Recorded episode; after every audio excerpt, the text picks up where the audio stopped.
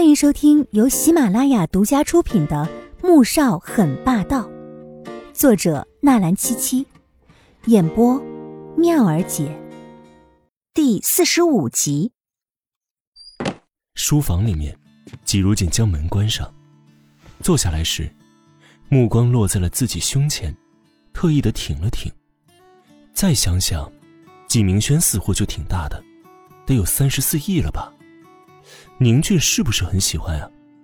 等等等，打住打住，他怎么会想这些事情呢？季如锦拍了拍脑门，将注意力全都投放在面前的设计稿上。老师说了，会将他画的设计稿寄给在米兰席恩季大师。席恩季，可是服装设计界的鬼才级别人物，虽然作品不多，可是每一件作品一旦问世，都会造成全世界级别的轰动。有好几款作品，甚至被人以天价收藏买了下来，而席恩记的徒弟 D.K. 也是名声斐然，各种设计大赛的金奖拿到手软，更别说所设计的作品，哪怕还没面世，也会被预定一空。许多天王天后级别的明星，也会因为穿上这位设计师的作品而感到骄傲。有些明星甚至提前两年开始预定。只为有朝一日可以穿上这位设计师的作品，而在娱乐圈中博得众人羡慕嫉妒的目光。如果他可以成为席恩记，不，只要成为 D.K 的徒弟，他做梦估计也会笑醒了。季如锦画起画稿时，便忘记了身上的痛苦，十分的投入。直到天色暗了下来，一阵敲门声响起，这才令他从画稿里面。抬起头来，他伸个懒腰，又站起来揉了揉有些发酸的腰，这才慢慢的走过去，打开门，就见穆萧寒坐在轮椅上。吃饭了。季如锦点点头，转身走了回去，一边低头收起画稿，一边吸了吸鼻子，真是要命了，他怎么一见穆萧寒就如此害羞呢？您先下去吧。我把稿子收好，马上就下来。他慢腾腾的收着画稿，一边低声说着，并没有发现穆萧寒已经走了进来，就停在后面。一起吧。季如锦被身后的声音吓了一跳，他直起腰来，习惯性的往前走了两步，膝盖正好撞在了桌腿上，顿时疼得脸都皱了起来。季如锦将手放在膝盖上，想碰。却不敢碰，气都喘不过来。快坐下，我看一看。穆萧寒立即拉开椅子，让他坐下，说着就要去掀她的裙子。季如锦反应过来想阻止时，却已经晚了。她的裙子被撩到腰上。啊，你你走开，我没事的，我不疼了。季如锦简直快要疯了。穆萧寒这个混蛋，到底是要看他的伤，还是要趁此占他便宜呢？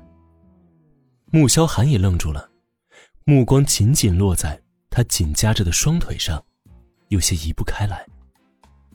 季如锦顺着他的目光看去，脸更红更烫了。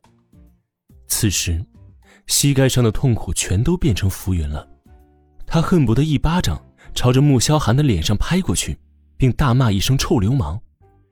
但是啊，他是有这心没这胆儿，立刻咬着嘴唇，将裙子放下，遮住了重要的部位。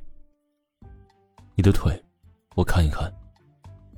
穆萧寒这才神色淡定的指着季如锦的小腿，季如锦却并不敢把腿给他看，缩了缩，说道：“没，没事。”啊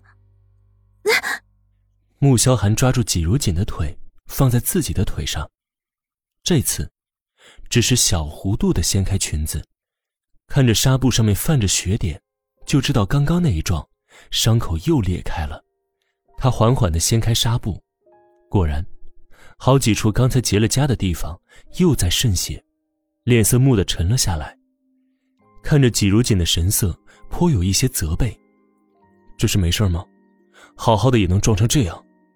季如锦动了动嘴唇，心想自己撞成这样。不还是拜他所赐吗？却并不敢说出口。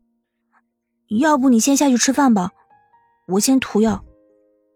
季如锦只想将穆萧寒支走，毕竟到现在，他的脸还十分烫着呢，而且，男人的手还放在他的小腿上，热热的，麻麻的，实在是十分难受。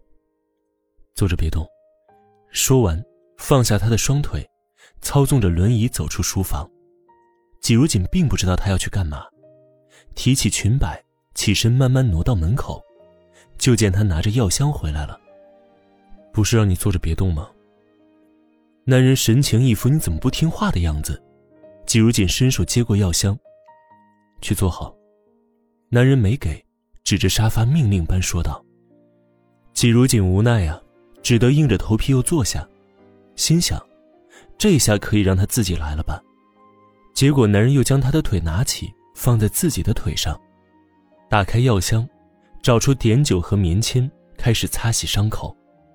从一开始，季如锦各种尴尬和不习惯，不过没过多久，男人的细致和温柔，便就让他愣住了。长这么大，除了养父宇文山。再也没有人这样温柔的对待他。在这一瞬，他在想，如果和穆萧寒真的成为夫妻，也许也是一件值得期待和幸福的事情。但很快，他就清醒了过来，自己是什么身份，穆萧寒又是什么身份？这种不切实际的梦，还是不要做的好。亲爱的听众朋友们，我们下集再见。